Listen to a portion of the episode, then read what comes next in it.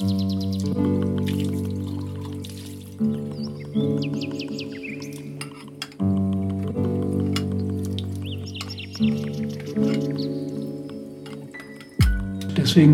ist das äh, ein eindeutiges Ergebnis dieser Transformationsstudien, dass wir aus der Kohle um 2030 herum äh, ausgestiegen sein müssen, damit wir die richtige Fahrt aufnehmen. Naja, Im übertragenen Sinne geht es natürlich jetzt bei der Nachhaltigkeit darum, diese, diesen Trend, dass wir zunehmend die Grenzen überschreiten, wieder genau in die Gegenrichtung umzukehren. Insofern geht es in diesem ganzen Strukturwandelprozess eben nicht nur um Technologie, sondern es geht eben auch um viele andere Dinge, die dann äh, dafür sorgen, dass Menschen Lust und Laune haben, sich im Rheinischen Revier anzusiedeln. Die Menschen, die jetzt da sind, äh, da bleiben wollen. Das heißt, es geht um Kultureinrichtungen, es geht um Mobilität, ähm, es geht um, um vieles, vieles mehr, als jetzt nur Technik A durch Technik B zu ersetzen. Dass wir in der Zukunft gut daran tun, das Gemeinwohl stärker in den Mittelpunkt zu rücken als vielleicht die Einzelinteressen und auch kooperative Ansätze stärker in den Mittelpunkt zu rücken, statt Konfrontation zu suchen. Herzlich willkommen, liebe Zuhörerinnen, äh, zu meinem Podcast heute mit Professor Dr. Ingenieur Manfred Fischedick, dem wissenschaftlichen Leiter des Wuppertal-Instituts. Ich freue mich sehr, dass Sie sich Zeit genommen haben und herzlich willkommen bei meinem Podcast. Hallo, sehr gern.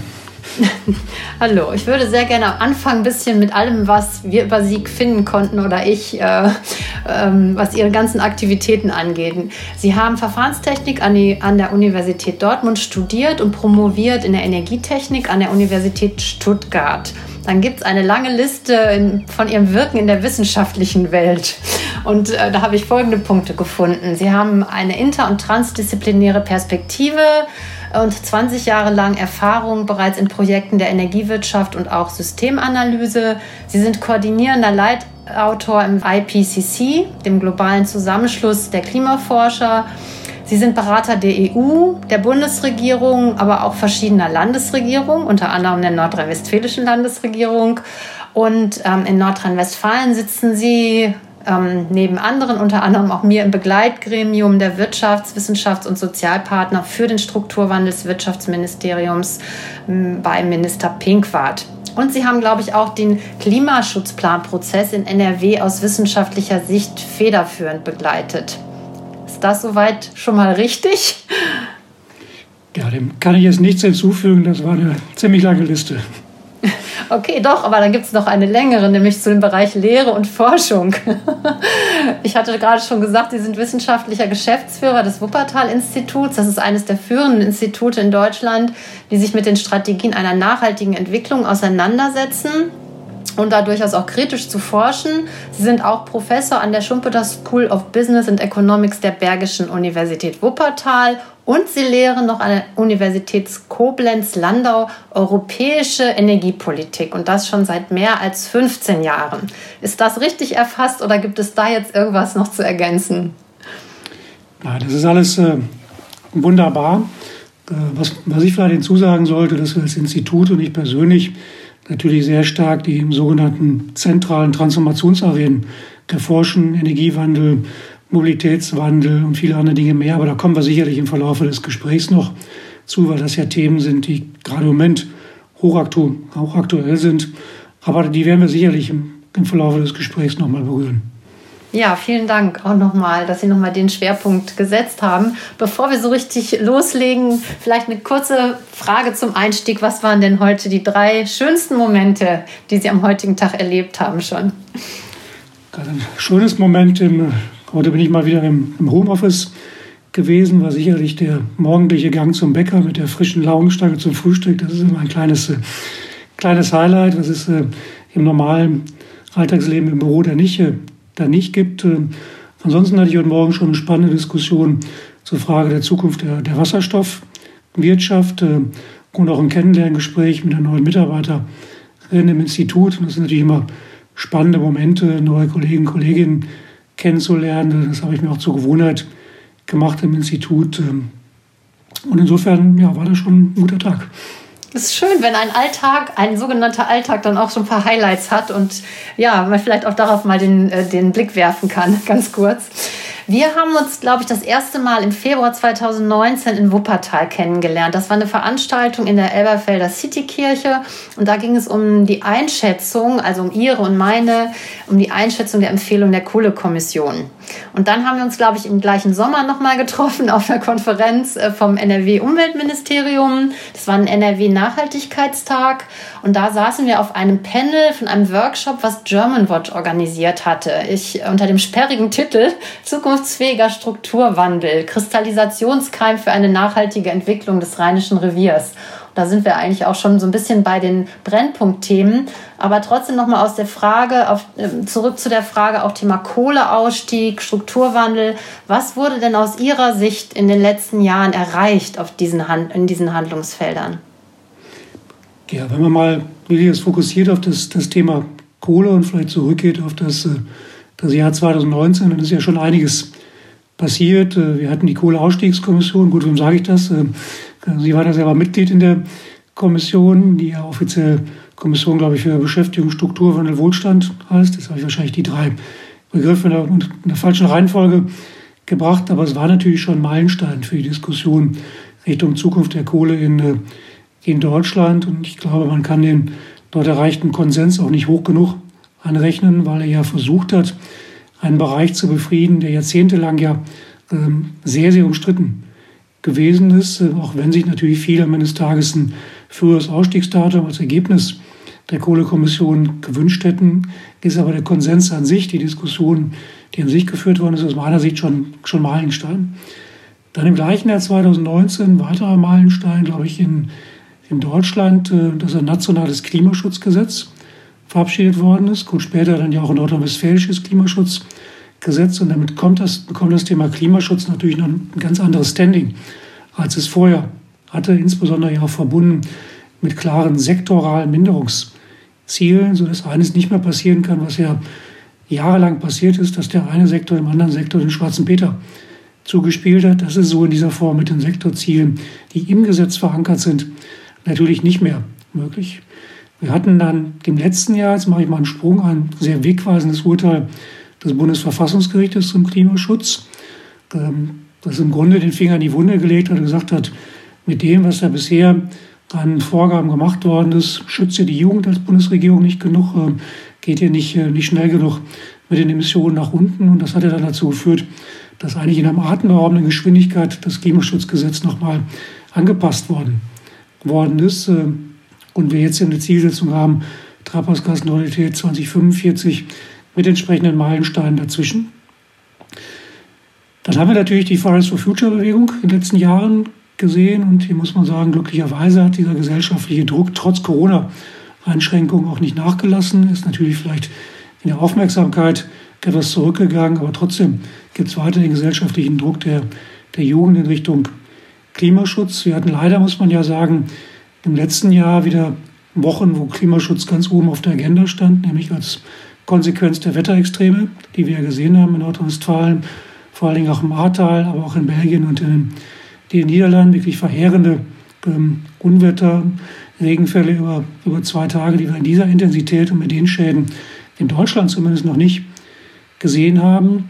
Und wir haben natürlich jetzt äh, seit vielen Wochen einen Krieg in der Ukraine, losgelöst vom, von Russland, der nochmal ganz neu, nicht ganz neu, aber viel intensiver als vorher das Thema Energieversorgungssicherheit auf die Agenda gebracht hat und äh, uns nochmal zeigt, wie groß eigentlich der Handlungsdruck ist. Und zwar Handlungsdruck jetzt mindestens im doppelten Sinne. Sowieso Klimaschutz, Handlungsdruck, aber eben auch jetzt nochmal vor dem Hintergrund der Energieversorgungssicherheit haben wir natürlich mindestens zwei Bereiche, wo wir deutlich mehr machen müssen, als das, was wir bisher getan haben. Da gibt es gleich ganz viele Punkte für mich zum Anknüpfen. da weiß ich fast gar nicht, wo ich ansetzen soll. Also vielleicht mal bei dem eher etwas traurigen Thema Hochwasserkatastrophe. Ähm, ich muss auch sagen, ich habe mehrfach jetzt schon die Hochwassergebiete ähm, besucht oder die Gebiete, die unter dieser Katastrophe besonders gelitten haben. Ich war auch häufiger schon in Blessheim, habe da mit Betroffenen gesprochen. Und ähm, wenn ich dort an dem Ort stehe, dann wird mir immer die also bewusst, wie sinnvoll mein Tun ist, mich für Klimaschutz einzusetzen, weil es eben die Menschen nicht nur im globalen Süden trifft, da auch und vielleicht auch noch vermehrter, aber eben auch hier schon bei uns vor der Haustür. Und das äh, nimmt ja hat er ein erschreckendes Maß auch schon angenommen. Das ist das eine. Dann haben wir gerade über das Klimaschutzgesetz gesprochen, auch das von Nordrhein-Westfalen. Ich glaube, Nordrhein-Westfalen war das erste Bundesland, ähm, was, ähm, ich, ich meine aber schon 2015, ich, da weiß ich, bin ich aber gerade nicht ganz sicher, ja auch schon ein Klimaschutzgesetz auf den Weg gebracht hat. Da können wir, glaube ich, sehr stolz drauf sein auch. Ähm, und ähm, dann ist so ein bisschen die Dynamik gerade zur Sprache gekommen. Die Dynamik, die sich entwickelt hat, auch jetzt im Kohleausstieg, ähm, die aber ja sicherlich aus wissenschaftlicher Sicht auch dringend notwendig ist. Das, äh, das ist sie in jedem Fall. Wir haben ja im letzten Jahr sind ja so vier oder fünf große sogenannte Transformationsstudien für Deutschland veröffentlicht worden, wo man sich mal mit der Frage auseinandergesetzt hat, wie kann es denn eigentlich gehen, Treibhausgasneutralität in Richtung 2045 in Deutschland zu erzielen. Also jetzt mal die, die deutschen Klimaschutzziele als äh, Ausgangspunkt genommen. Und eigentlich kommen alle Studien zu dem äh, gleichen Ergebnis, dass das im Grunde bedeutet, dass wir aus der Kohle bis ungefähr 2030 ausgestiegen sein, äh, sein müssen, äh, weil einfach der Stromsektor, der muss einen Schritt vorangehen gegenüber den anderen Sektoren, weil Strom im Grunde zumindest grüner Strom kein Hilfsmittel ist, um auch alle anderen Sektoren ein Stückchen weit zu dekarbonisieren, ob das jetzt äh, der Einsatz von Elektromobilität im Verkehrsbereich ist oder elektrischen Wärmepumpen eben äh, im Gebäudebereich oder eben auch elektrischen Optionen für Prozesswärmebereitstellung in der Industrie. Überall braucht es Strom und zwar grünen Strom, weil sonst wird das nichts mit dem Treibhausgasziel. Und äh, insofern sagen ja nicht alle Studien unisono, wir brauchen bis zum Jahr 2030 äh, Pi mal Daumen den, den Ausstieg aus der Kohleverstromung in Deutschland. Wir brauchen ihn auch deswegen, weil natürlich das Klima sich nicht unbedingt danach richtet, wie hoch die Emissionen im Jahr 2037 sind oder 2039 sind, sondern das Klima reagiert auf die sogenannten kumulierten Emissionen, also das, was in Summe an Emissionen ausgestoßen wird. Und äh, da trägt natürlich Kohle zum gehörigen Maß dazu bei, dass wir eben CO2-Emissionen emittieren. Und je früher wir diese Emissionen zurückführen, desto besser natürlich für den Klimaschutz. Und deswegen ist das äh, ein eindeutiges Ergebnis dieser Transformationsstudien, dass wir aus der Kohle um 2030 herum, da will ich mich jetzt sicherlich nicht auf den Monat festlegen, aber um 2030 herum äh, ausgestiegen sein müssen, damit wir die richtige Fahrt aufnehmen. Genau, und damit zusammenhängt ja sehr, dass wir hier unsere Region, Nordrhein-Westfalen, aber insbesondere auch das Rheinische Revier jetzt bestmöglich auf diesen Kohleausstieg 2030 vorbereiten. Und wir sitzen ja auch gemeinsam im Begleitgremium für den Strukturwandel beim Wirtschaftsministerium. Wie begreifen Sie denn da so Ihre Rolle in diesem Begleitgremium? Also zunächst mal finde ich gut, dass es ein solches Gremium gibt, weil da sehr, sehr unterschiedliche Akteure ja zusammensitzen und man mit einer sehr unterschiedlichen Perspektive auf diesen Strukturwandelprozess gucken und ja auch die Möglichkeit haben, sozusagen ihre Stimme zu erheben. Aber es ist natürlich, wie der Name schon sagt, ein Begleitgremium. Es ist ja kein Steuerkreis, sondern es ist, wir können Input äh, geben, was äh, sicherlich gut ist äh, und die eine oder andere kritische Frage stellen oder kritische Anmerkungen machen, auch Hinweise geben. Aber das ist eben ein Begleitgremium, ein, eine Sparingspartnerschaft, wenn man so will, und kein Steuerungskreis. Und insofern muss man den, den Einfluss, den man hat, natürlich dann auch äh, ja, so sehen, wie er ist, dass man Dinge begleitet, aber natürlich nicht, nicht steuert. Ja, vielen Dank dafür. Jetzt habe ich äh, Sie vorhin vorgestellt als inter- und transdisziplinärer Forscher. Was bedeuten denn diese zwei Begriffe überhaupt, um das mal so ein bisschen mit Praxis zu füllen? Ja, das ist eine gute, gute Frage. Man, äh, man nutzt diese Begriffe ja immer und äh, fragt sich zu selten, was man denn eigentlich äh, von sich gibt. Also im Grunde muss man, muss man sozusagen, die Herausforderungen sind, glaube ich, heute so komplex, äh, dass es einfach keine eindimensionalen Lösungen mehr gibt. Auch keine einzelne Disziplin heute in der Lage ist, Probleme zu lösen. Äh, vereinfacht ausgedrückt würde ich sagen, es gibt, äh, es braucht eben mehr als nur, nur technische Lösungen, insofern eben auch mehr als eine Fachdisziplin. Es braucht die Sozial- und es braucht die Politikwissenschaften, wenn man mit Fragen zu tun hat, der gesellschaftlichen Akzeptanz, der Fragen der Steuerung, der, der Governance. Und insofern braucht es eben die Arbeit ähm, aus unterschiedlichen und die Zusammenarbeit mit unterschiedlichen Disziplinen. Und das nennen wir dann eben interdisziplinäre Teams oder interdisziplinäre Zusammenarbeit. Und transdisziplinär wird das Ganze, wenn man sagt, die Wissenschaft äh, arbeitet zusammen mit Wirtschaft und Gesellschaft, äh, nicht in dem Sinne, dass man Auftragsforschung macht, das gibt es ja schon lange, sondern dass man eben gemeinsam versucht, Lösungen zu entwickeln, statt im Elfenbeinturm. Ich äh, drücke es mal ein bisschen, bisschen drastisch aus, statt im Elfenbeinturm Studien zu entwickeln, wirklich gemeinsam an Lösungen arbeitet. Auf Neudeutsch würde man dann sagen, das ist Co-Creation von Knowledge, eben gemeinsam mit äh, Zivilgesellschaft, gemeinsam mit, mit äh, Wirtschaft, aber auch Politik äh, an Lösungen arbeitet, auch an den Fragestellungen schon gemeinsam arbeitet und dann versucht, äh, eben Erkenntnisse zu gewinnen. Jetzt hatten wir gerade schon äh, darüber gesprochen. Sie leiten das Wuppertal-Institut, ähm, auch schon ein bisschen über die Schwerpunktthemen und wozu dort geforscht wird. Ähm, regelmäßig werden ja spannende Publikationen auch erstellt äh, vom Wuppertal-Institut, die sehr, sehr wertvolle Debattenbeiträge liefern.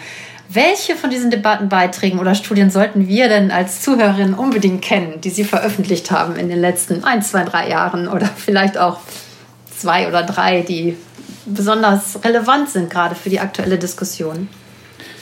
Also was uns ja vielleicht auch von, von vielen anderen Institutionen äh, unterscheidet, ist, dass wir tatsächlich versuchen, Transformationsforschung zu machen. Also wir setzen uns auseinander mit den großen Transformationsprozessen. Und da gibt es ja einige im. Das betrifft, ich habe es gerade schon mal angedeutet, natürlich den Energiebereich, über den wir gerade schon gesprochen haben. Es betrifft aber auch die Mobilität.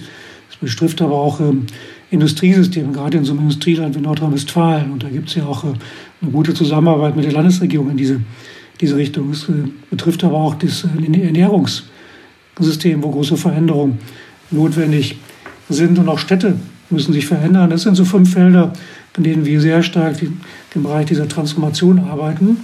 Und das, was wir versuchen, eben mit wissenschaftlichen Erkenntnissen zu, zu generieren, sind vielleicht drei Wissensebenen, wenn ich das mal so ausdrücken darf. Das eine ist, äh, mehr Zielwissen zu generieren, also besser zu verstehen, was sind eigentlich die Ziele des Transformationsprozesses? Transformation ist ja kein Selbstzweck. Wir, müssen, wir wollen ja irgendwo hin.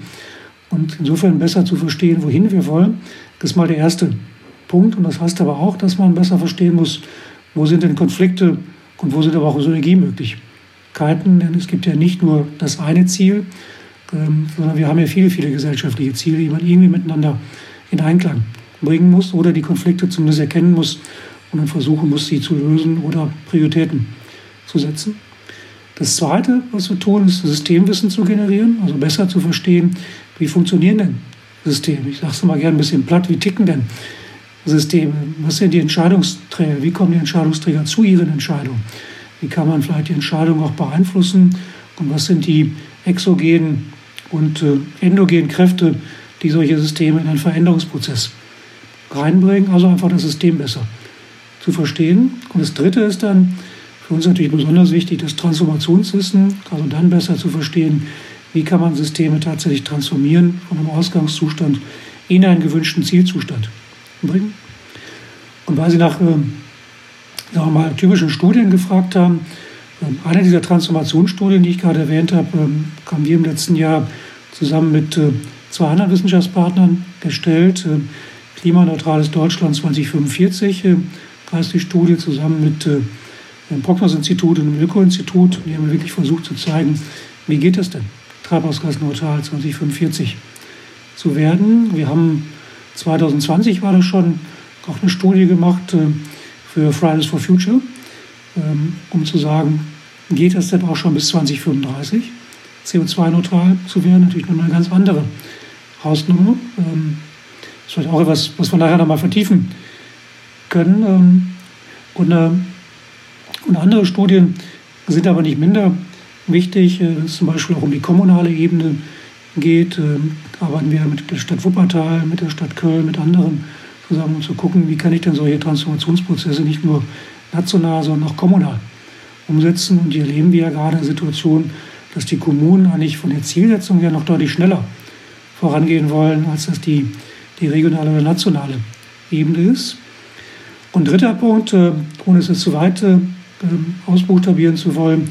Wir sind natürlich als Institut auch äh, international tätig und eines der spannendsten Projekte, die wir gerade machen, ist sicherlich, dass wir für die Europäische Union das sogenannte Sekretariat der Coal Regions in Transition koordinieren. Dass wir uns also unterschiedliche Kohleregionen anschauen, die in diesem Strukturwandelprozess drin sind und äh, Das weiß man ja eigentlich nie, dass es alleine in Europa 27 solcher Regionen gibt. War mir vorher auch nicht so bewusst. Also es lohnt allein schon, das in Europa zu machen. Aber wir machen das in einem anderen Projekt dann auch international mit in Kolumbien, Südafrika zusammen. Also das sind spannende Projekte, wo man auch viel von dem, was hier in Nordrhein-Westfalen passiert, natürlich mitnehmen kann, lernen kann, aber auch wieder in die andere Richtung transferieren, transferieren, transferieren kann von dem, was man international lernt. Mhm. Das ist spannend. In diesen ganzen Transformationsdebatten, Strukturwandeldebatten oder auch von mir aus nur Wandeldebatten ähm, wird ja immer wieder von Nachhaltigkeit gesprochen. Und ich würde mich gerne heute mal mit Ihnen auf diesen Begriff etwas nähern, weil mit dem verhält es sich ähnlich wie mit anderen Begriffen. Die müssen einfach mit Leben gefüllt werden. Und wir merken oft in der Debatte, dass diese Begriffe ja auch ja, sehr inflationär benutzt werden, ausgehöhlt werden und für widersprüchliche Interessen genutzt werden. Also vielleicht mal die Problemstellung ein bisschen zu beleuchten. Ähm, wir sprechen ja oft von sozial-ökologischen Krisen. Das ist ja, oder das ist ja eigentlich ein Sammelbegriff. Wir haben ja, leben ja in einer Zeit der multiplen Krisen. Ähm, an welchen Stellen brennt es da denn überhaupt? Wo, wo, wie zeigen sich diese Krisen spezifisch auch für uns in Nordrhein-Westfalen? Und in dem Zusammenhang vielleicht nochmal, was verstehen Sie denn spe speziell unter Nachhaltigkeit oder wie definieren Sie diesen Begriff denn für sich eigentlich? Das ist ja ein vorlesungsfüllendes Programm in der, in der Frage. Ähm, ich will, will, aber gerne mal mit ähm, sozusagen den, den Grenzüberschreitungen anfangen. Und da gibt es eigentlich ein schönes Konzept, äh, das der Kollege Rockström vor einiger Zeit mal entwickelt hat, die sogenannten planetaren Grenzen, die eigentlich sehr deutlich machen, in welchen Bereichen wir heute schon als äh, globale Staatengemeinschaft die Grenzen sehr, sehr stark äh, überschreiten. Und es ist natürlich das jetzt jetzt nicht wundern, der Klimawandel, der da ganz vorne steht. Es ist aber auch die, der Verlust an Artenvielfalt, also die Biodiversität, wo wir die Grenze über Weiten überschritten haben und tagtäglich auch immer weiter überschreiten. Dann ist es der Flächenverbrauch, äh, Flächenversiegelung, Flächenumwandlung als vierte große Problemdimension. Und dann ist es nach wie vor äh, der Stickstoff- und Phosphoreintrag in Flüsse und Böden. Das sind vielleicht die vier großen Bereiche, aus diesem Konzept der sogenannten planetaren Grenzen, wo es die, die am weitestgehenden Grenzüberschreitungen gibt, äh, die man eben auch nachweisen kann und wo wir uns nach wie vor in die falsche Richtung bewegen. Dieses Konzept der planetaren Grenzen guckt jetzt noch auf andere äh, Indikatoren, Ozeanversauerung zum Beispiel oder Schädigung der Ozonschicht. Auch da ist längst nicht alles sozusagen im grünen, grünen Bereich. Auch da sind wir in der Nähe dran von Grenzüberschreitungen, aber da sind wir vielleicht nicht, haben die Grenzen nicht so weit überschritten wie in den vier Bereichen, die ich gerade beispielhaft mal genannt habe. Naja, Im übertragenen Sinne geht es natürlich jetzt bei der Nachhaltigkeit darum, ähm, diese, diesen Trend, dass wir zunehmend die Grenzen überschreiten, wieder genau in die Gegenrichtung umzukehren, dass wir in einer Welt leben, die eben nachhaltig ist, äh, die unseren den nachkommenden Generationen eben die Chancen lässt, die wir auch äh, haben. Und im Grunde kommt dieser Bericht ja eigentlich, dieser Begriff ja eigentlich aus dem Bereich der, der Forstwirtschaft. Das ist ja schon sehr, sehr alt. Und das heißt eben im übertragenen, vereinfachten Sinne eben äh, sinnvoll, gut und verantwortungsbewusst mit den Ressourcen umzugehen, nur so viel an Ressourcen zu verbrauchen, dass sie wieder nachwachsen können. Und äh, das mal ganz vereinfacht ausgedrückt. Der Blick auf die, die Nachhaltigkeit. Und da sind wir in vielen Bereichen eben weit, weit von entfernt. Einige wenige Beispiele habe ich genannt und das gilt für die globale Ebene ganz genauso wie für die nationale und für die nordrhein-westfälische Ebene. Wo ich da jetzt gerade den Experten noch hier im Gespräch habe, fällt mir dabei gerade ein, dass ich ähm, mal gelesen habe, ist schon länger her und ich bin dann tatsächlich an dem Thema aber auch nicht mehr dran geblieben, dass es dieses äh, Modell der planetaren Grenzen, dass es das ja durchaus nicht für nur für, für die gesamte Welt gibt, sondern dass man dieses Modell auch regional runterbrechen kann. Also dass man das auch auf Regionen oder Landstriche und Länder runterbrechen kann. Wäre das eigentlich mal eine Idee, das für Nordrhein-Westfalen zu machen oder gibt es das schon für Nordrhein-Westfalen oder das Rheinische Revier?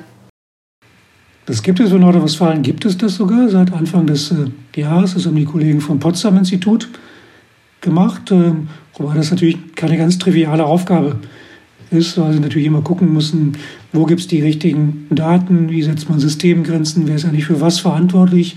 Aber mal grob das runterzubringen, ist sicherlich sehr hilfreich, um dann auch nochmal den Finger in die Wunde legen zu können, wo man dann eben auch als, als Land äh, Einfluss nehmen kann, um diese Grenzüberschreitung ein Stückchen weit zurückzuführen. Fürs Rheinische Revier wüsste ich jetzt nicht, dass es das gibt. Das ist natürlich mit der Datenlage dann noch schwieriger.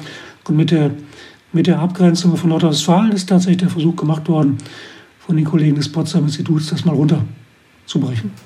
Spannend. Das werde ich mir auf jeden Fall noch mal genau anschauen. Das habe ich nämlich noch nicht getan. Äh, wenn man über Nachhaltigkeitsstrategien spricht, dann gibt es immer auch oft diese Begriffspaare von Adaption und Mitigation. Und die werden ja meist im Zusammenhang jetzt mit der Klimakrise genutzt. Ähm, können Sie die Begriffe einmal für uns übersetzen oder auch definieren?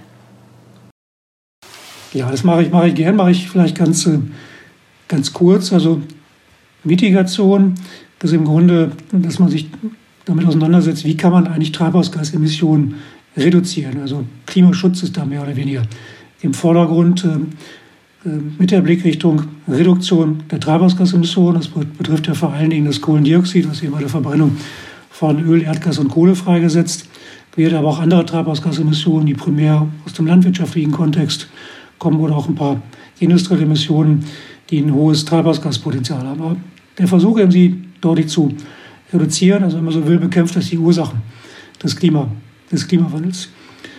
Und Adaption meint im Grunde, dass man sich versucht anzupassen an den Klimawandel mit entsprechenden Maßnahmen versucht, die Folgen des Klimawandels, die es hier gibt, äh, für sich nicht so dramatisch werden zu lassen. Das heißt, man schützt sich vor dem Klimawandel, lindert die Wirkung des Klimawandels, schützt sich vor potenziellen Schäden. Das macht meint Adaption, was ja nichts anderes heißt als Anpassung an den, äh, den Klimawandel. Insofern unterscheiden sich die beiden Begriffe. Also auch da gilt wie im Gesundheitssektor, Vorbeugen ist besser als heilen, glaube ich, oder? Aber ich glaube, wir sind ja so weit und das äh, kommt ja auch immer äh, wieder zutage bei den IPCC-Berichten, dass wir eben beides an, an beiden Polen arbeiten müssen und dass wir es anders auch gar nicht mehr schaffen können. Ja, absolut. Wir sind mit dem Klimawandel ja leider so weit fortgeschritten, dass wir beides brauchen, sowohl global als aber auch äh, national und regional. Das haben uns ja die, die Wetterextreme jetzt im, im letzten Juli gezeigt, dass wir auch in Deutschland nicht dran vorbeikommen, uns äh, stärker mit Klimaanpassung auseinanderzusetzen.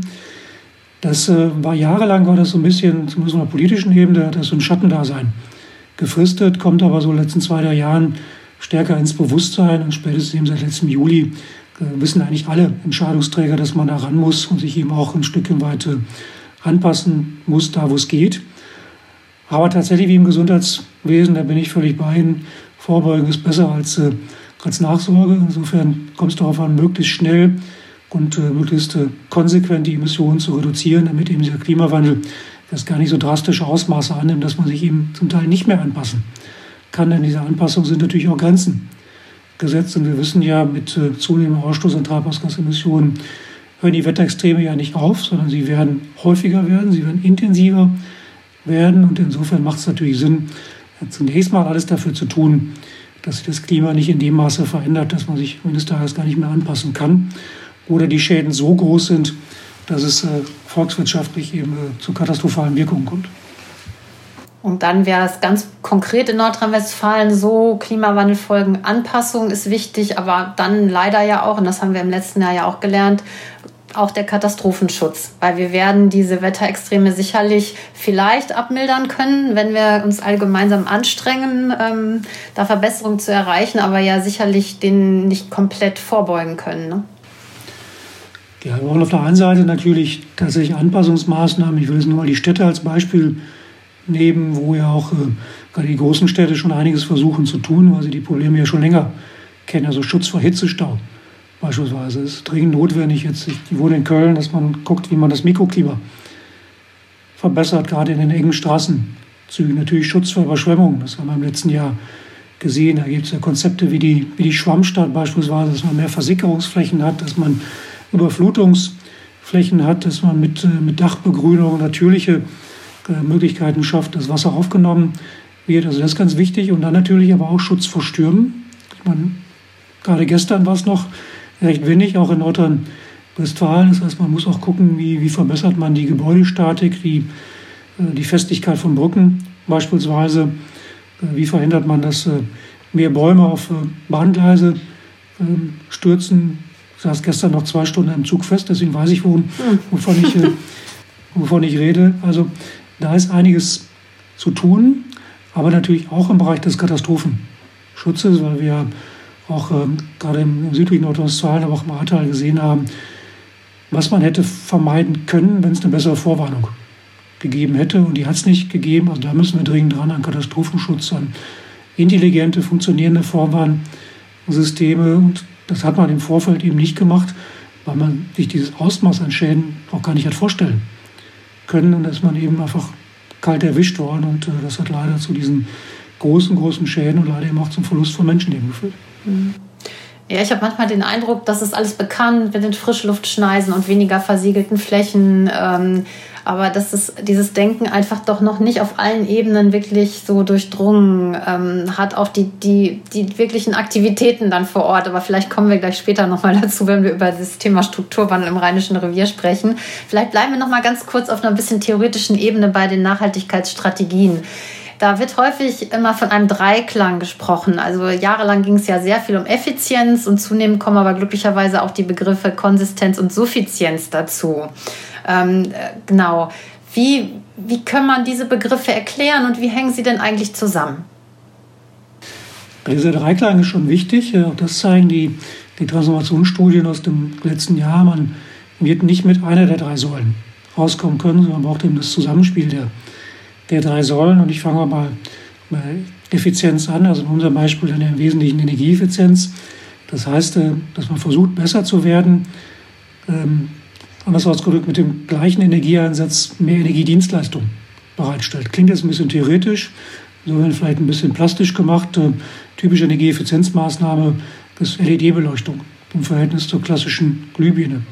Die Energiedienstleistung, also die Beleuchtung, ist das Gleiche. Ich mache das aber mit viel, viel weniger Energieeinsatz. Oder eben das Elektrofahrzeug. Die Mobilitätsdienstleistung ist die gleiche. Ich mache es aber mit viel, viel weniger, in diesem Fall über die Prozessstufen hinweg, Primärenergie verbrauchen. Und das ist eben Verbesserung ähm, auf einer technologischen Ebene, wenn man so will. Konsistenz, Konsistenz, Konsistenz ist ja ein sehr vielschichtiger Begriff. Ähm, der meint jetzt im Kontext der Nachhaltigkeit im Grunde nichts anderes als die die Suche nach, ich würde mal sagen, alternativen Technologien und, äh, und Stoffen, die besser verträglich für Natur und Umwelt sind. So kann man es vielleicht am einfachsten umschreiben und das, auch das plastisch gemacht. Das heißt eben insbesondere Einsatz von erneuerbaren Energien, umfasst aber durchaus auch den Einstieg in eine, eine Kreislaufwirtschaft, also verträglicher mit Natur und Umwelt umzugehen. Und äh, wortwörtlich bedeutet Konsistenz ja eigentlich sowas wie Widerspruchsfreiheit, und das kann man vielleicht so übersetzen, widerspruchsfrei gegenüber Natur und Umwelt zu sein. Und das sind eben vor allen Dingen die erneuerbaren Energien. Und die dritte Ebene ist tatsächlich die Suffizienz. Da wird auch häufig gleichgesetzt mit so Begriffen wie, wie Genügsamkeit. Und das äh, meint im Grunde nichts anderes als äh, in Richtung nachhaltige Lebensstile zu gehen, Richtung Verhaltensveränderungen, ähm, Veränderung von Routinen zu gehen, die uns in die Lage versetzen, den Energieverbrauch absolut zu verändern und absolut zu verringern. Denn diese relativen Veränderungen, die im Wesentlichen durch die Energieeffizienz kommen, die reichen am Ende des Tages nicht aus. Wir brauchen eine, eine absolute Veränderung, um zum Beispiel das Klima hinreichend zu schützen. Und dafür braucht es eben auch veränderte Verhaltensmuster. Und da sind so typische Beispiele, eben in Richtung nachhaltiger Ernährung zu gehen, also weniger Fleischkonsum, in Richtung einer Shared Economy zu gehen, so ein Carsharing beispielsweise zu machen, ähm, im Mobilitätsbereich auf, äh, auf alternative Mobilitätsträger zurückzukommen, also im Fahrrad- und Fußverkehr.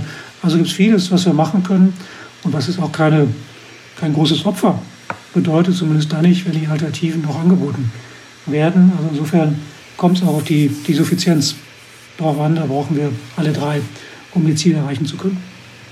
Ja, ich persönlich finde auch, Genügsamkeit ist eine Ziel, aber viele Menschen äh, verbinden das immer damit, dass sie vielleicht ihren Lebensstil einschränken müssen. Und ich bin ja oft auf Demos unterwegs und es ist eine Person, die mich immer sehr beeindruckt, die sehr oft dabei ist, die einfach immer ein Schild hochhält, ein weißes Schild äh, rechteckig, wo einfach nur weniger draufsteht. Und mich beeindruckt das immer, weil damit ist, finde ich, schon fast alles gesagt. Also finde ich unglaublich einprägsam.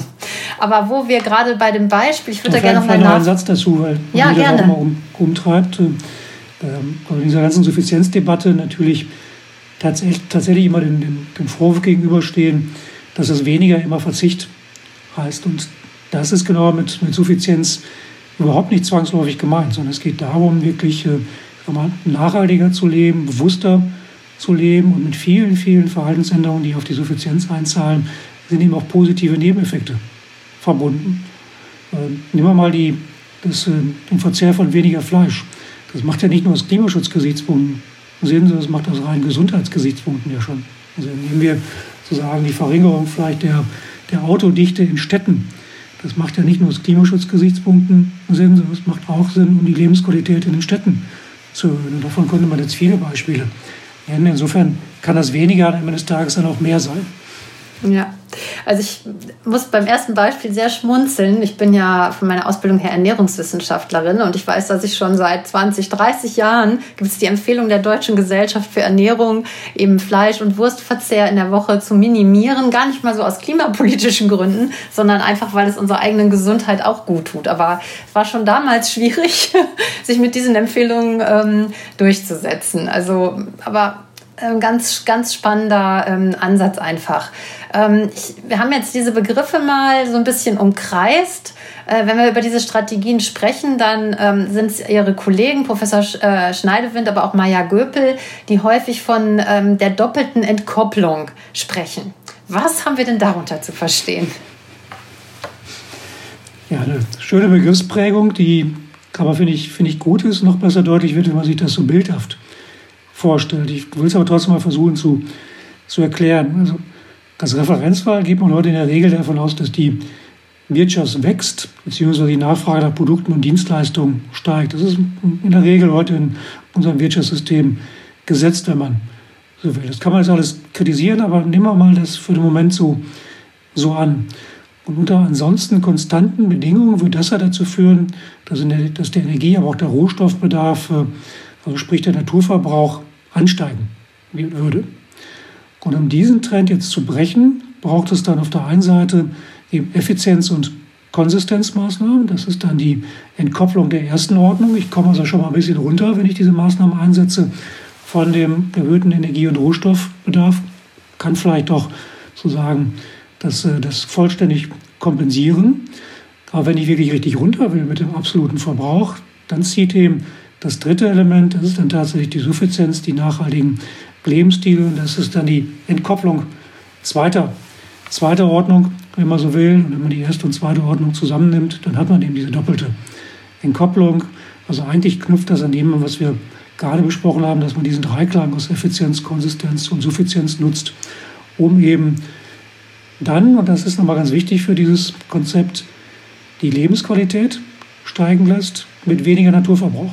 Das ist eigentlich die Zielsetzung, dass man also die Lebensqualitätssteigerung entkoppelt vom Natur- und Umweltverbrauch. Am Ende des Tages ist uns ja an Lebensqualität nicht gedient, wenn wir auf dem Papier sehen, dass das Bruttoinlandsprodukt gestiegen ist. Wir persönlich haben ja ganz anderes Lebensqualitätsempfinden und darum geht es im, Grunde bei dem, bei dem Begriff.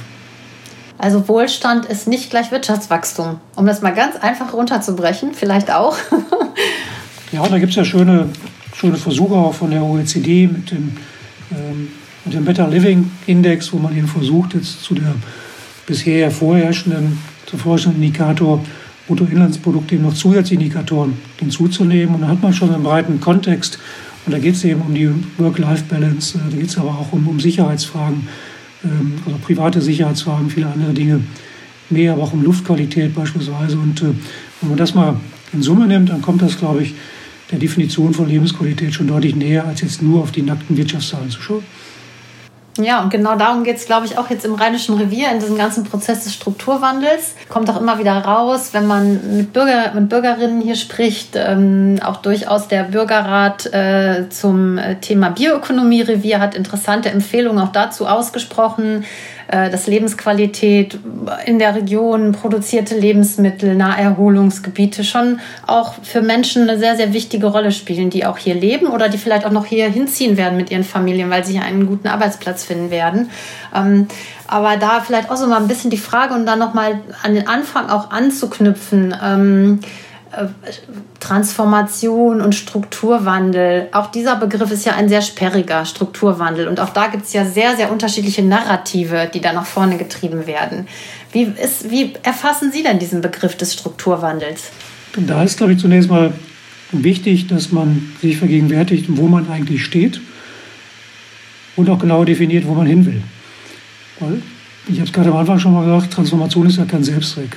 Also man muss eine ungefähre Idee davon haben, wo man hin will.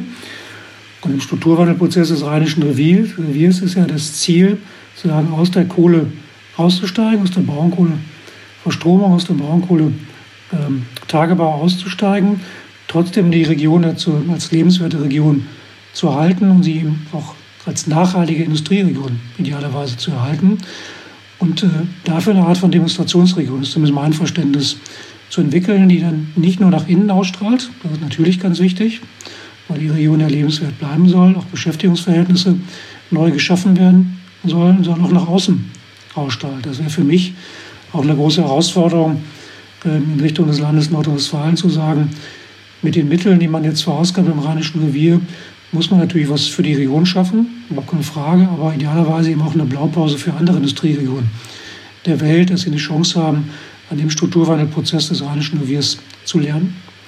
Und dann ist natürlich ganz wichtig, ähm, das können wir sicherlich gleich nochmal vertiefen, aber ich will es mal erst so abschichten, dass man bei dem, was man neu aufbaut, versucht natürlich in nachhaltige Strukturen, in nachhaltige ähm, Produkte und Prozesse zu investieren, also sich sehr genau Gedanken macht, was man da aufbaut und natürlich ist dann ein Indikator Beschäftigung wichtig, weil es gehen ja viele Arbeitsplätze verloren. Es braucht aber eine Menge mehr Indikatoren, um einschätzen zu können, was sind denn jetzt für die Region wirklich dauerhaft nachhaltige Investitionen. Auch das macht, glaube ich, einen guten Strukturwandel aus. Und äh, ein drittes ist noch wichtig, dass man den Versuch macht, äh, dass die einzelnen Maßnahmen, die man ergreift, idealerweise in sich zusammengreifen.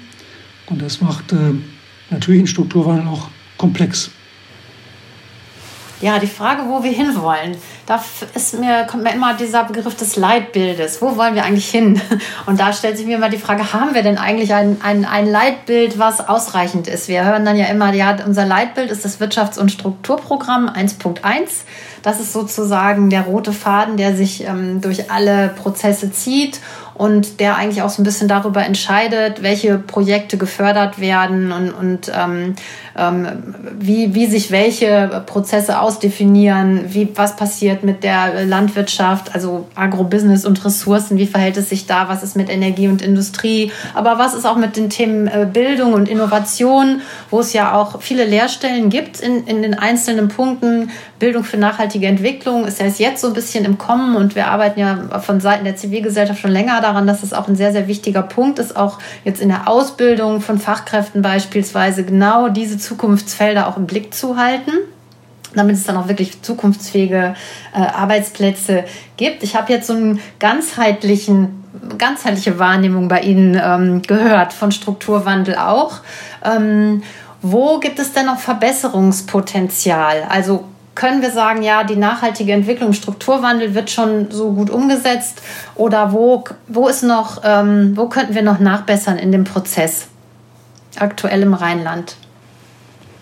Zunächst mal, glaube ich, ist, ist wichtig und ehrlicherweise zu sagen, so ein Strukturwandelprozess ist eine verdammt, ich drücke es mal ein bisschen drastisch aus, verdammt komplexe Angelegenheit, halt, äh, weil man ja eine Region, die jahrzehntelang geprägt, geprägt war vom Braunkohle, Abbau und natürlich äh, wirklich langfristig stabile, stabile, robuste Strukturen entstanden sind, jetzt in einer relativ, in einer relativ kurzen Zeit umstrukturieren muss. Das ist keine einfache Angelegenheit und dafür gibt es auch kein Patentrezept, dafür gibt es auch keine Blaupause, die man irgendwie aus der Schublade holen könnte und sagen könnte, das machen wir jetzt mal.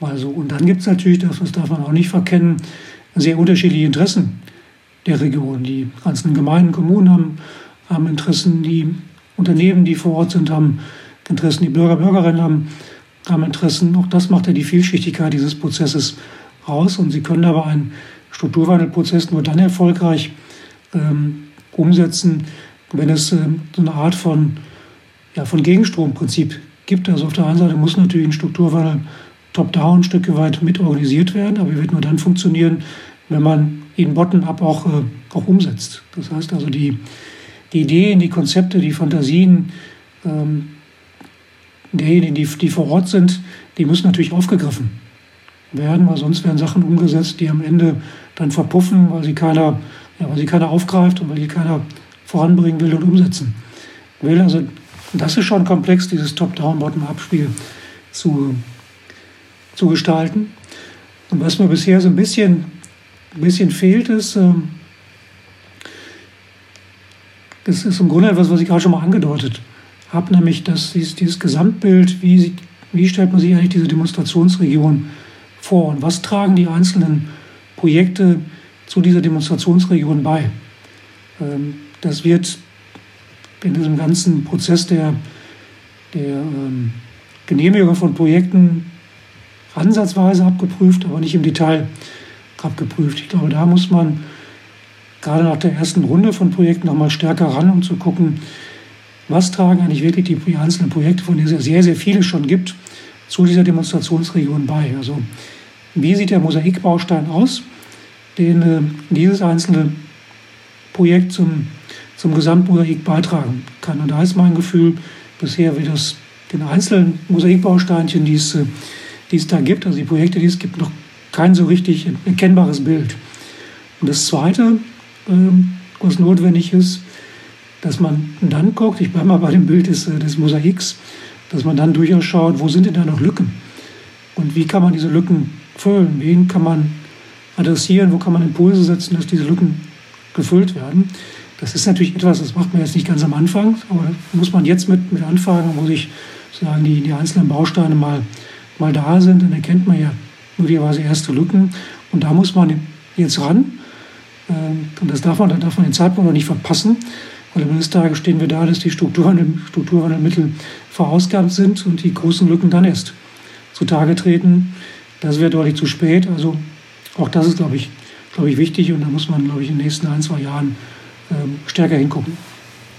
Es ist richtig, dass ich gerade auch ein bisschen ein Plädoyer dafür gehört habe, für vor allen Dingen auch schon regionale Verankerung der Pro, äh, Projekte und auch für ja, auch Beteiligung ja, so einen Strukturwandelprozess kann man nicht ohne die Menschen vor Ort machen, nicht ohne die Unternehmen, ohne die Kommunen vor, vor Ort machen. Also das ist diese Bottom-up-Komponente, die es, die es braucht. Auf der anderen Seite brauchen sie natürlich auch steuernde Elemente jetzt auf einer Landes, äh, Landesebene, das ist hier zu großen Teilen noch Bundesmittel, da schlägt auch die gesammelte Bürokratie wieder, wieder zu. Also ein Prozess will ja auch gut äh, organisiert äh, werden. Und das ist genau das, was ich meine, dieses, dieses Gleichgewicht zwischen Top-Down-Prozess, also sozusagen von der regionalen, der nationalen Ebene kommend und das in Einklang zu bringen mit, äh, mit natürlich dem, äh, dem, was man bottom-up an Ideen und Fantasien und Kompetenzen hat. Das ist genau die Aufgabe, die, die ansteht. Und es geht nur tatsächlich im, im Zusammenspiel der beiden Ebenen. Und sicherlich gilt es auch, wenn Sie jetzt von äh, Prägung sprechen, das ist ja auch eine Frage der Identität einer ganzen Region. Wir hatten, bevor die Kohle kam, eine sehr landwirtschaftlich geprägte Identität hier, dann die Energie- und Kohleidentität. Und das ist sicherlich, und darüber definieren sich ja auch viele Menschen, die hier leben oder auch hier arbeiten, sicherlich auch eine große Herauf äh, Herausforderung. Und da geht es, finde ich, auch sehr viel um gesellschaftlichen Wandel, der auch eine Rolle spielen muss, neben diesen ganzen Faktoren von, von, vom technologischen Wandel beispielsweise. Und ein wichtiger Punkt noch der Zeitdruck. Der Zeitdruck wird ja immer größer, jetzt auch durch den nochmal vorgezogenen ähm, Kohleausstieg. Und mir macht das so ein bisschen Sorge, dass die Qualität, äh, es ist jetzt schon sehr viel Druck sowieso jetzt schon in den letzten Jahren in dem Prozess gewesen, und dass die, die Qualität des Prozesses und auch die Nachhaltigkeit, um diesen Begriff jetzt mal zu nutzen, leidet, wenn, wenn, der, wenn die Prozesse jetzt noch schneller ablaufen. Was können wir dagegen tun? Können wir irgendwelche zentralen Kriterien beachten? Was würden Sie empfehlen? Welche zentralen Kriterien braucht es, damit wirklich diese Milliarden Gelder an Strukturwandel, es sind ja insgesamt 14,8 Milliarden Euro, die in unsere Region fließen, dass sie wirklich gerecht und auch sinnvoll verteilt werden? Ja, da sind wir wirklich ein Stückchen weit in dieser Komplexitätsfalle drin, die tatsächlich ja nicht einfacher wird, wenn wir es mit einem, mit einem geringeren Zeitraum zu tun haben, in dem man den Strukturwandel umsetzen muss. Und, äh, und der Zeitdruck ist, äh, ist nun mal tatsächlich jetzt äh, mit der Veränderung des Klimaschutzgesetzes, äh, aber jetzt auch mit, mit vielen anderen Fragen eher größer als kleiner geworden. Und ich halte sehr, sehr viel davon, tatsächlich den Versuch zu machen, der Region tatsächlich eine neue Identität zu geben. Das ist aber nichts, was man von außen aufstülpen kann, sondern Identitäten entwickeln sich ja mit, mit den Menschen. Man kann da Anreize geben, man kann Impulse geben, aber eigentlich muss es ja ein neues die Entwicklung eines neuen Selbstverständnisses und damit auch einer neuen Identität von, von innen geben. Und da hilft meines Erachtens, wenn man tatsächlich versucht, über diesen Strukturwandelprozess äh, vor allem die Chancen aufzuzeigen. Also wirklich ein positives Narrativ für die Region, für die Menschen aufzuzeigen, zu sagen, ihr habt hier, unterstützt durch Bundesmittel, das ist ja, weiß Gott, nicht in allen Regionen der Welt so, dass es da Unterstützung gibt, dass es auch gut so ist. Ihr habt die Chance jetzt, aus einer Braunkohle geprägten Region zu einer neuen, nach außen strahlenden Demonstrationsregion für eine nachhaltige Industrielandschaft zu werden. Das ist, glaube ich, etwas, was dem, den Menschen, die ja industriell geprägt sind, durchaus nahe, nahe kommt äh, und ihnen auch die, die Zuversicht gibt, dass äh, die Region dann auch äh, langfristig eine stabile Zukunft haben kann. Und dieses, dieses positive Narrativ, das ist, glaube ich, alles, was man auf der einen Seite von überregionaler Ebene versuchen kann anzustoßen, aber was sich im Grunde von, aus der Region selber dann auch entwickeln muss, also den Resonanzboden braucht. Und da sind natürlich alle Akteure in der Region gefordert, mitzuhelfen, dass das, äh, dass das passiert. Es gibt ja aber noch eine andere Form von gesellschaftlichen oder ja, gesellschaftliche Komponente, die, glaube ich, sehr wichtig ist für die Region. Die Region Bildung muss ja attraktiv sein für Menschen, die von außen reinkommen.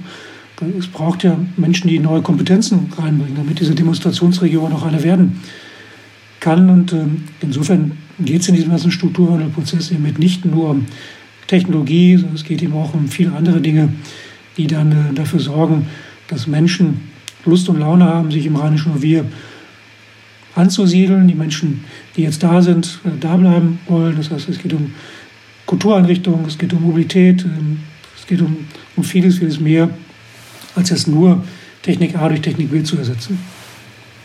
Ja, das ist wahr. Bevor ich zu meinen Abschlussfragen komme, brennen wir jetzt doch noch zwei andere Fragen ganz kurz unter den Nägeln und zwar zum Thema Energiewende, um nochmal auf den Kohleausstieg 2030 und die aktuelle Situation auch zu sprechen zu kommen. Also Sie sind ja auch Experte beim Thema Energiewende. Ich würde einfach noch mal fragen, es ist ja idealerweise der Kohleausstieg 2030 im Koalitionsvertrag angepeilt. Wir haben gerade schon kurz darüber gesprochen, na, ob es jetzt ein paar Tage eher oder Monate wird oder nicht. Wir müssen uns nicht auf ein Datum festlegen, weil es um die kumulierten Emissionen geht. Wie schätzen Sie denn die aktuelle Lage jetzt ähm, ein im Hinblick auf ähm, den äh, Angriffskrieg gegen die Ukraine? Was macht das mit unserer Energiewende hier? Wird sie dadurch beschleunigt oder wird sie eher ausgebremst? Ja, das ist eine sehr gute Frage. Ähm, auf den ersten Blick möchte man ja meinen, würde man meinen, dass sie ausgebremst wird, weil wir sehen ja etwas, was zwangsläufig aktuell ist passiert, dass Gaskraftwerke weniger intensiv betrieben werden und Kohlekraftwerke dafür intensiver betrieben werden und möglicherweise sich das ja noch äh, verstärken wird, wenn es äh, tatsächlich aus welchen Gründen noch immer zu einer physischen Gasknappheit kommen, äh, kommen sollte. Das ist ja erstmal für den Klimaschutz negativ. Auf den zweiten Blick sehe ich aber durchaus eine sehr, sehr große Chance, jetzt zu einer beschleunigten Umsetzung zu kommen. Denn sehr, sehr viele Strategien, die wir für den Klimaschutz brauchen, die wirken auch positiv auf äh, das Thema Energieversorgungssicherheit. Ob das jetzt der Ausbau erneuerbarer Energien ist, ob das Energieeffizienzsteigerung ist, ob das jetzt Energieeinsparung ist, ob das der schnelle Einstieg in eine Wasserstoffwirtschaft ist äh, oder eben auch der, die Umsetzung ähm, dessen, was wir heute Circular Economy nennen, also Kreislaufwirtschaft. Das alles zielt ja darauf ab, weniger Ressourcen zu verbrauchen, weniger Energieressourcen zu verbrauchen, aber auch weniger Rohstoffe zu verbrauchen, die dann nicht mehr hergestellt werden müssen mit Energieverbrauch. Das heißt, wir haben da schon Strategieelemente, die auf beides gleichzeitig reinzahlen und deswegen ja einen doppelten Druck im Kessel, der dann auch zu einer Beschleunigung, zu einer größeren Dynamik führen, führen kann. Und wir haben eines, das darf man nicht vergessen, das habe ich zwar in meinen früheren Vorträgen auch schon immer gesagt, aber jetzt stelle ich es natürlich noch deutlicher heraus. Wir haben mal dieses, diese Transformationsstudien, von denen ich gerade gesprochen habe, wenn man die jetzt mal durchdekliniert und sich ansieht, was macht das dann mit Energieimportabhängigkeit im Jahr 2045, dann stellt man fest, dass man bei der Umsetzung dieser Klimaschutzmaßnahmen im Jahr 2045 deutlich weniger importabhängig ist. Wir haben heute eine Abhängigkeit von etwa 70 Prozent der Primärenergie importieren wir aus dem Ausland. Leider sehr, sehr viel davon aus Russland. Diese Transformationsstudien kommen zum Ergebnis, dass im Jahr 2045 die Importabhängigkeit gerade noch irgendwo zwischen 20 und maximal 40 Prozent liegt und wir dann im Wesentlichen Wasserstoff oder auf Wasserstoff basierte Energieträger importieren. Und da haben wir natürlich jetzt die ganz, ganz große Chance, weil da neue Strukturen aufgebaut werden müssen, von Anfang an in diversifizierte Strukturen, in robuste Strukturen reinzugehen, keine einseitigen Abhängigkeiten aufkommen zu lassen. Und das ist die große Chance, die wir haben, wenn wir jetzt eben ein, eine integrierte Klimaschutz plus Energieversorgungssicherheitsstrategie fahren und jetzt nicht äh, auf, auf Teufel komm raus Entscheidungen treffen, ohne den Klimaschutz beispielsweise im Blick zu haben. Ja, schade, dass unsere Zeit schon so langsam oder fast relativ schnell zu Ende geht. Auf jeden Fall, lieber Professor Fischedick, möchte ich Sie nochmal einladen. Wir sind noch so viele Fragezeichen und so viele Themen, die ich gerne noch mit Ihnen besprechen würde. Aber vielleicht zum Abschluss noch zwei Fragen. Eine dahingehend, ich kandidiere jetzt ja für den Nordrhein-Westfälischen Landtag. Was würden Sie mir denn als Empfehlung für meine zukünftige Arbeit mitgeben? Vielleicht auch insbesondere im Hinblick auf das Thema Strukturwandel im Rheinischen Revier, was mir ja besonders am Herzen liegt. Ja, ich glaube, die, die große Aufgabe im Strukturwandelprozess ist das, was ich gerade beschrieben habe, wirklich zu gucken, wie passen die einzelnen Mosaikbausteinchen zusammen, wie macht man daraus wirklich ein ein schönes Mosaikbild, nicht nur eines, was irgendwie physisch zusammenpasst, sondern was zumindest da ist auch noch schön ist. Um das wirklich mal diesem, diesem Bild zu beschreiben. Und das, da muss man sich um die Passform kümmern der einzelnen Projekte und eben zu gucken, dass man die Lücken, die man sieht, äh, schließen kann. Das ist, glaube ich, die große Aufgabe. Plus eben das, was wir gerade auch besprochen haben, das Organisieren dieses Top-Down- und Bottom-Up-Prozesses, also beide eben zusammenzubringen. Und dann gibt es natürlich auf nordrhein-westfälischer Ebene, wie, wie auf der Bundesebene auch, noch ein paar andere dicke Bretter, die es zu bohren gilt. Da hatten wir das Thema Mobilitätswende. Natürlich, da sind wir, glaube ich, noch ganz am Anfang. Was ist denn die Attraktivitätssteigerung Richtung Fuß- und Radverkehr, verbesserter ÖPNV anbelangt? Das hat auch viel mit Energieversorgungssicherheit und Klimaschutz zu tun. Auch das ist ein dickes Brett. Und da gibt es einen Bereich, von dem ich sagen würde, da sind wir in Nordrhein-Westfalen wirklich in den letzten Jahren sehr, sehr weit gekommen. Und das ist die Industriesystemtransformation. Denn wenn wir vor fünf Jahren hier gesessen hätten, dann hätten fast alle Industriebetriebe gesagt, dass sie zwar Klimaschutz wollen, aber es nicht wirklich gemacht. Da sind wir heute in einer ganz, ganz anderen Situation. Heute sind die großen Industrieunternehmen auch die kleineren Treiber des Klimaschutzes. Und das ist eben wichtig, diese Dynamik, diese Atmosphäre aufrechtzuerhalten und äh, die Industrie, aber auch die Städte zum Treiber des Prozesses zu machen und äh, ihnen auch die Rahmenbedingungen entsprechend zu, zu geben, dass sie das auch tun können. Das ist jetzt keine rein nordrhein-westfälische Aufgabe, weil da muss man natürlich eine europäische Rahmenbedingung, eine nationale Rahmenbedingung, aber man kann natürlich mithelfen, dass das äh, passiert. Also insofern ist genug zu tun. Ja, ein Appell für viele starke Transformationspartnerschaften, die wir brauchen, auch um unsere Industrie in Nordrhein-Westfalen sicherlich zu transformieren und äh, auch so, dass wir hier ein klimaneutraler auch Wirtschafts- und Industriestandort werden in Nordrhein-Westfalen. Eine knifflige äh, Frage zum Abschluss an Sie, die mir selber auch aus meinem Team schon mal gestellt wurde. Wenn Sie jetzt ein Problem dieser Erde mit einem Wunsch lösen könnten, was würden Sie verändern, Herr Professor Fischedick? Das ist ja gut, dass wir noch nicht Weihnachten haben, deswegen kann ich, äh, muss ich erstmal eine Sekunde nachdenken und muss vermutlich da ein bisschen ausweichend antworten, weil ich glaube, die, die Problematik ist die, dass wir eine Vielzahl von unterschiedlichen Problemfeldern haben. Nicht das eine Problem, was man mit dem einen Wunsch lösen könnte. Ähm, und es gibt insofern auch nicht die, ähm, wie wir so schon sagen, die, die Silver Bullet, also die, die silberne Kugel, mit der man eben alles lösen kann, oder die eierlegende Wollmilchsau. Oder anders ausgedrückt, mit, mit der man auf einen, auf einen Fingerschnipsen äh, das Problem in den Griff bekommt, sondern äh, da brauchen wir, glaube ich, eine, Vielzahl von unterschiedlichen Dingen, die man anpacken muss.